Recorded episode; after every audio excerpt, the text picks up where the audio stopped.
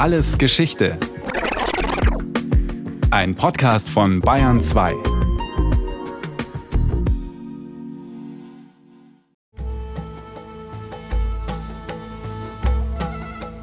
Am 2. Dezember 1971 schließen sich am Persischen Golf sechs Emirate zu einer Föderation zusammen und geben sich den Namen Vereinigte Arabische Emirate. Ras al-Khaimah, ein siebtes Emirat, kommt am 10. Februar 1972 dazu. Das Staatsgebiet ist karg, heiß, vegetationsarm. Wüstenland unter flirrender Sonne. Ein paar Hafenstädte an der Küste, bestehend aus Lehmbauten und wenigen schmucklosen Hochhäusern. Doch dann schießen in wenigen Jahren spektakuläre Stadtlandschaften aus dem Boden. Städte, in denen man bequemer und luxuriöser leben kann als in allen anderen arabischen Ländern. Fast jeder Weltkonzern siedelt seine Zentrale für den Mittleren Osten hier an. 50 Jahre nach der Gründung, zur Feier des runden Geburtstags im Jahr 2021, schicken die Emiratis eine Marssonde ins All, tatkräftig unterstützt von den Amerikanern und Japanern. Die Sonde heißt Hope, also Hoffnung. Sie soll die Atmosphäre und das Klima des Mars untersuchen. Hessa Ali, Mitarbeiterin bei der Emirates Mars Mission, äußert gegenüber der Nachrichtenagentur AP ihre Erleichterung.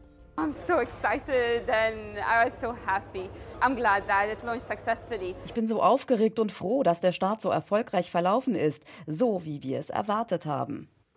Die Emirates Mars Mission hat ihren Sitz in Dubai. Dubai ist das zweitgrößte der sieben Emirate. Das mit Abstand größte und ölreichste ist Abu Dhabi. Die gleichnamige Hauptstadt dieses Emirats ist auch die Hauptstadt der gesamten Föderation. Die kleineren Emirate heißen Sharjah, Ras Al Khaimah, Fujairah, Um Al Quwain und Ajman. Die Bevölkerung lebt bescheidener und ursprünglicher, baut Obst, Gemüse und Datteln an, betreibt Fischfang und wirbt um Touristen. Sharjah bietet viele Museen, sagt die Islamwissenschaftlerin Dr. Bettina Gräf vom Institut für den Nahen und Mittleren Osten der Ludwig-Maximilians-Universität München. Das etabliert sich so in der Kultur- und Kunstszene. Ne? Die Sharjah Biennale wird immer wichtiger. Sharjah hat sich so einen Ruf erarbeitet als Kulturzentrum und Kultur- und Kunstförderer. In Sharjah kann man das traditionelle arabische Leben kennenlernen. Es ist aber auch sehr konservativ geprägt. Verstöße gegen islamische Verhaltensregeln wie Bekleidungsvorschriften, Alkoholverbot und Geschlechtertrennung werden streng geahndet. Viele junge Leute zieht es abends ins benachbarte Dubai, wo sie das Nachtleben genießen. Und auch die meisten Touristen wollen hierher, in die Stadt der Superlative. Hochburg von Luxus, Lifestyle und spektakulärer Architektur. Die Fontänen vor dem Burj Khalifa bilden den größten musikbetriebenen Springbrunnen der Welt. Gekostet hat er 218 Millionen Dollar. Das Gebäude selbst ist mit 189 Stockwerken und 828 Metern der größte Wolkenkratzer der Welt. Fünfmal so hoch wie der Kölner Dom. Unterirdisch mit der Dubai Mall und ihren 1200 Geschäften plus riesigem Unterwasseraquarium verbunden. In Dubai gibt es Palmen und sattgrünen Rasen, pausenlos bewässert durch kostspielig entsalztes Meerwasser und künstlich aufgeschüttete Inselwelten vor der Küste. Ohne westliche Investoren wäre die ganze Pracht nicht zu haben. Der Islam ist in allen Emiraten Staatsreligion. Die islamischen Verhaltensregeln prägen auch in Dubai den Alltag der Einheimischen. Demokratie nach westlichem Muster und Meinungsfreiheit sind nicht vorgesehen. Menschenrechtsaktivisten und Andersdenkende werden verfolgt. Kritische Meinungsäußerungen, auch im Internet und in Social Media, haben harte Konsequenzen. Es gibt Berichte über Folter und Misshandlungen in Gefängnissen. Die lockere Atmosphäre in Dubai soll hauptsächlich den Konsum fördern. Touristen und Fachkräfte aus dem Westen sollen sich hier wohlfühlen. Die Islamwissenschaftlerin Bettina Gräf schildert ihre Eindrücke. Was sie erleben würden, ist, dass sie komplett ausgegrenzt sind aus der einheimischen Emirati-Kultur, dass sie da keinen Zugang zu bekommen und sie würden ganz viel quasi asiatische Kultur bekommen, weil eben eben das Straßenleben, es gibt eben Garküchen und diese Sachen, das findet man dann so in bestimmten Vierteln. Man würde also einerseits seinen Hotelurlaub mit diesem Swimmingpool und so weiter genießen und man würde ein bisschen was von den alten Strukturen der Städte sehen können, wenn man sich dafür interessiert. Das ist aber sehr versteckt und ist auch charmant, weil es ähm, das Neue und das Alte so aneinander gebaut ist. Das hat mir gut gefallen. Nur 20 Prozent der Bevölkerung der gesamten Emirate sind einheimische Emirati. Alle anderen kommen aus westlichen oder aus asiatischen Ländern wie Indien, Pakistan, Bangladesch, Sri Lanka und den Philippinen. Die Bevölkerungsvielfalt ist kein modernes Phänomen, sie hat eine lange Tradition.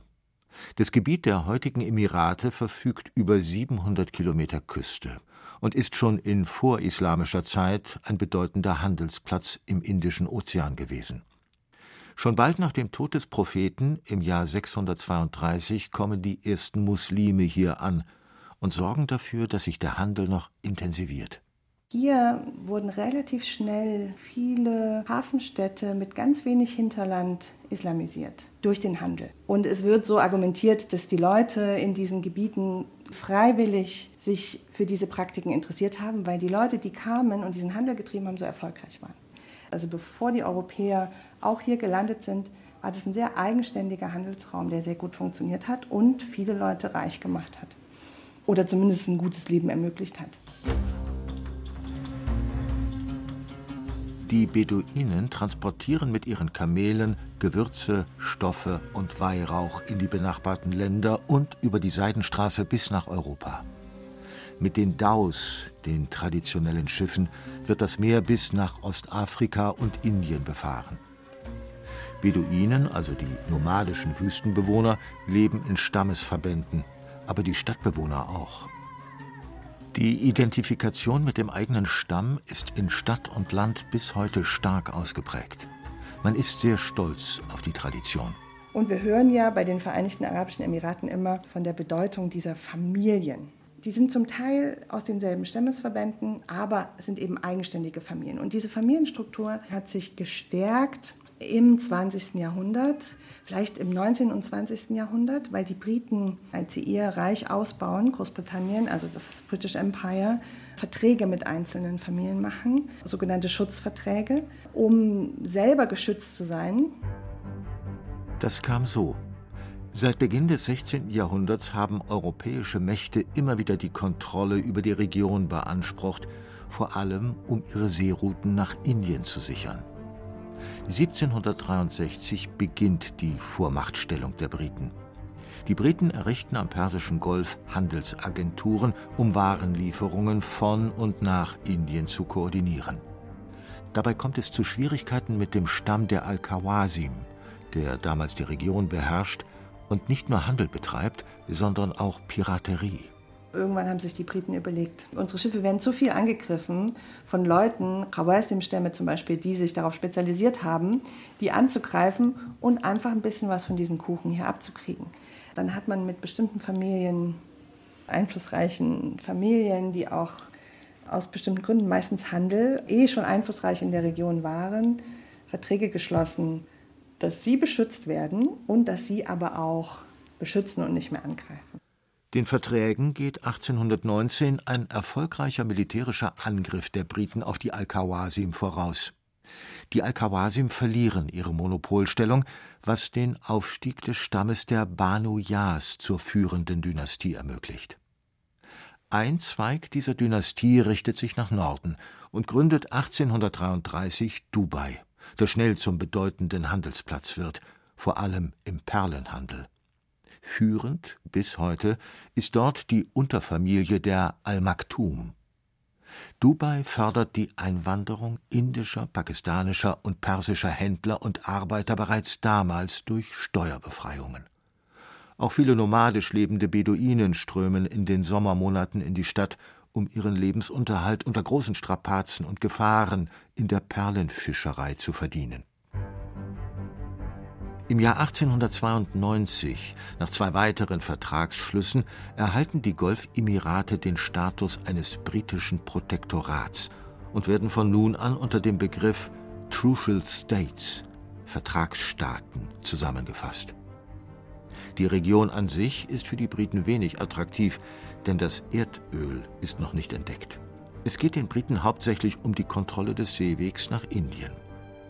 Die heftigsten Kämpfe zwischen Briten, Franzosen und Russen um Einfluss in der arabischen Region finden in anderen Ländern statt. Hier, in den Vereinigten Arabischen Emiraten, nimmt man zwar Einfluss und bietet Schutz, beansprucht aber keine totale Kontrolle über die internen Strukturen. Wir reden hier von Protektoratsverhältnissen. Das ist keine Kolonialisierung in dem Sinn. Kolonialisierung kann man vielleicht definieren als man versucht aus einem Land heraus sich eben erstmal zu expandieren und dorthin, wo man expandiert, die Kultur, sei es Verwaltung, sei es Bildung, sei es Religion, umzuformen. Man versucht das, was man mitbringt, dort zu etablieren. Das ist auf vielen Ebenen gewalttätig. Hier hat man das nicht versucht, weil hier ging es wirklich um den Schutz der Schiffe. Das war sehr pragmatisch. Einige Scheichs profilieren sich als Verhandlungspartner der Briten und können ihre Macht gegenüber anderen Scheichs ausbauen. Allen voran der Herrscher von Abu Dhabi, Scheich Sayyid bin Khalifa al-Nahyan, gestorben 1909. Abu Dhabis Vormachtstellung, die bis heute besteht, beginnt sich damals zu festigen. Um 1929, zur Zeit der Weltwirtschaftskrise, bricht der bedeutendste Wirtschaftszweig in der Golfregion zusammen, die Perlenfischerei. Die Japaner haben die Zuchtperle entwickelt, die wesentlich preisgünstiger ist. Doch nur drei Jahrzehnte später, in den 60ern, bahnt sich wieder ein Aufschwung an, von nie gekanntem Ausmaß. Das Erdöl wird entdeckt. Die Scheichs und die gesellschaftlichen Eliten werden unermesslich reich obwohl die Förderrechte nicht bei ihnen liegen. Es sind erst britische Firmen, aber schnell wechselt das und dann sind es amerikanische Firmen. Das heißt, dieser politische Einfluss und auch die Ambitionen muss man sehen, dass die Amerikaner nicht gleichermaßen ein Empire aufbauen wollen nach dem Zweiten Weltkrieg wie die Briten vorher. Aber eine Form von Imperium entsteht ja doch. Aber es ist eine ganz andere neue Form. Also was man doch getrost sagen kann, ist, dass diese Idee geopolitischen Einfluss zu nehmen aus amerikanischer Sicht, das nimmt stark zu. Der Scheich von Abu Dhabi investiert die steigenden Einnahmen in ein umfangreiches Entwicklungsprogramm, von dem auch die ärmeren Nachbaremirate profitieren. Denn in Abu Dhabi werden 90 Prozent des Öls gefördert, in Dubai wesentlich weniger. Aber auch hier beginnt unter der Herrschaft von Scheich Rashid bin Said al Maktoum der rasante Aufstieg der Stadt.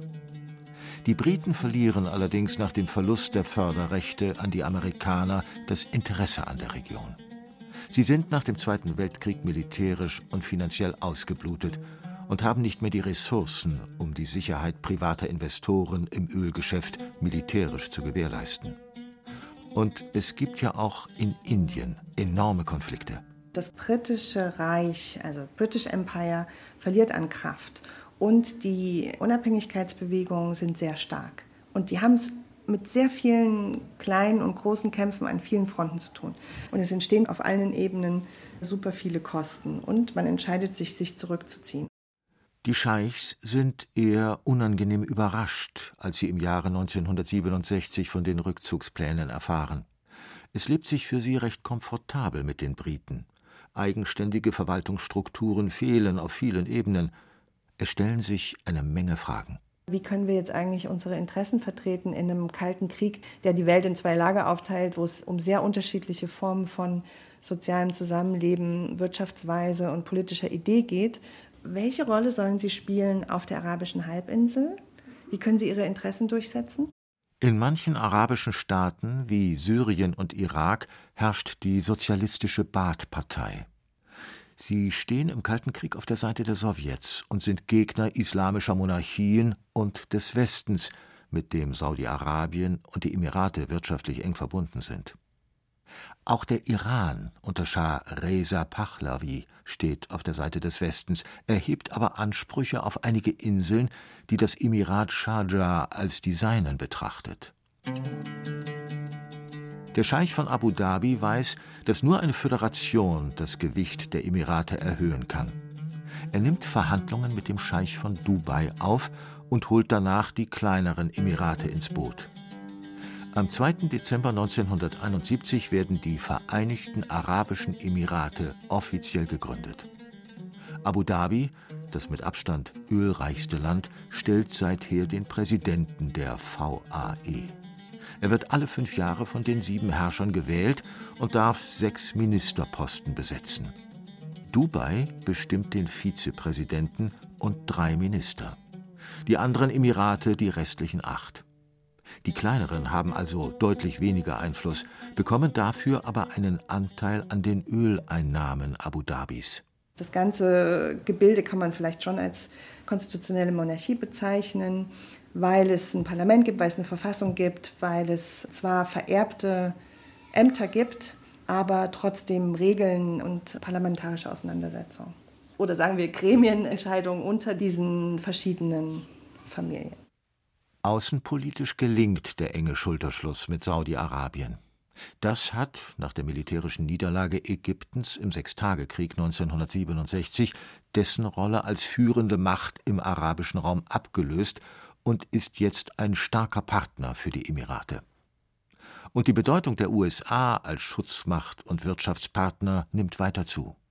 Das hat auch zur Folge, dass die Ablehnung transnationaler islamistischer Organisationen wie der Muslimbrüder durch die Herrscher der Emirate im Laufe der Jahre immer rigider wird. Das Islamverständnis der Muslimbrüder passt überhaupt nicht ins Konzept der konservativen Scheichs.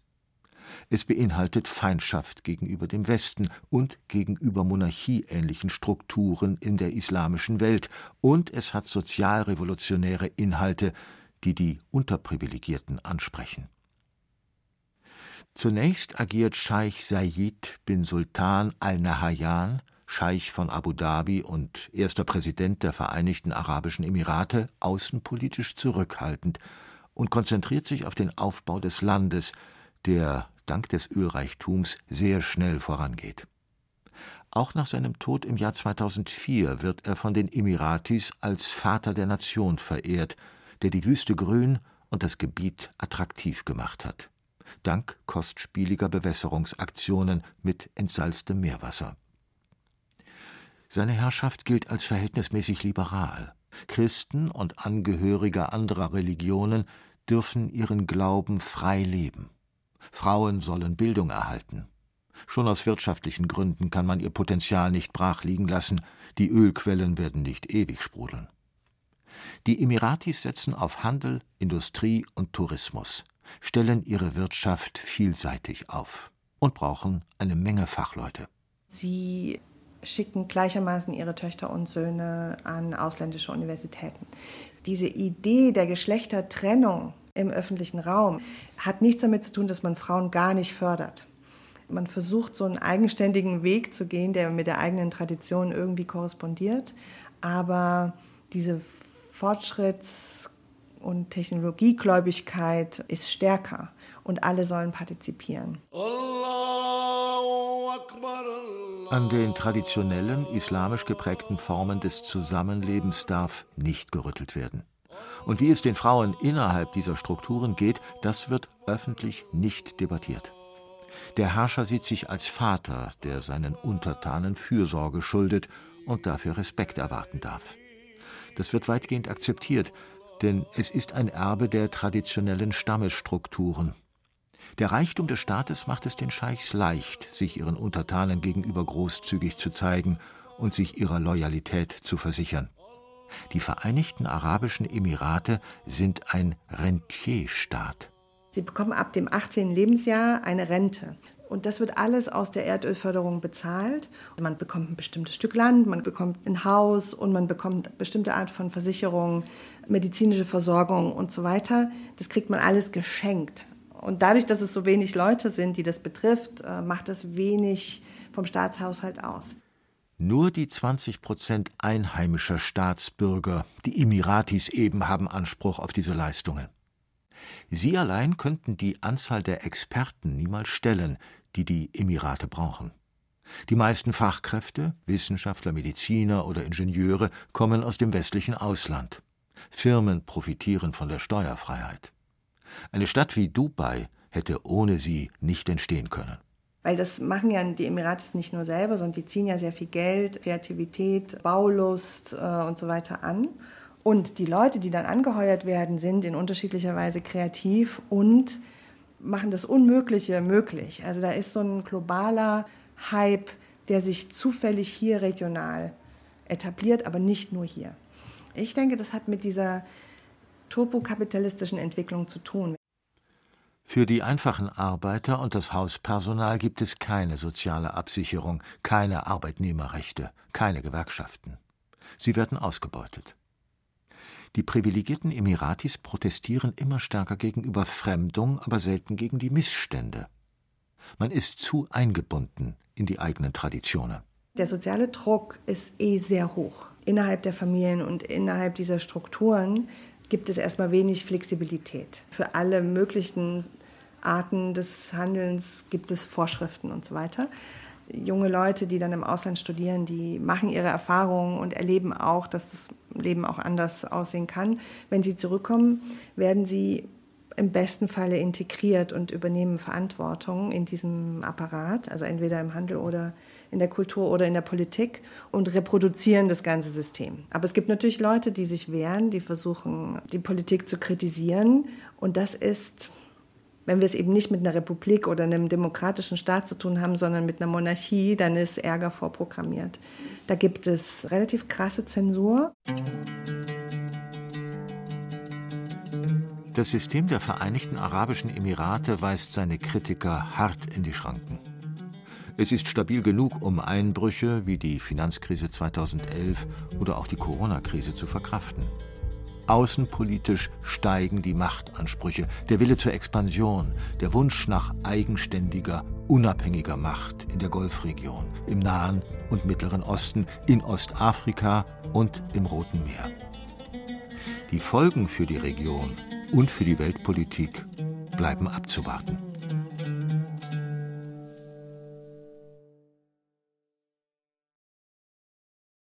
Das war Alles Geschichte History von Radio Wissen aus der Staffel Arabien. Diesmal mit der Folge Vereinigte Arabische Emirate von Brigitte Kohn. Gesprochen hat Andreas Neumann. In der Technik war Christiane Schmidbauer-Huber, Regie Irene Schuck, Redaktion Thomas Morawetz. Lust auf noch mehr Geschichte? Dann abonnieren Sie gern unseren Podcast Alles Geschichte History von Radio Wissen unter bayern2.de slash allesgeschichte und überall, wo es Podcasts gibt.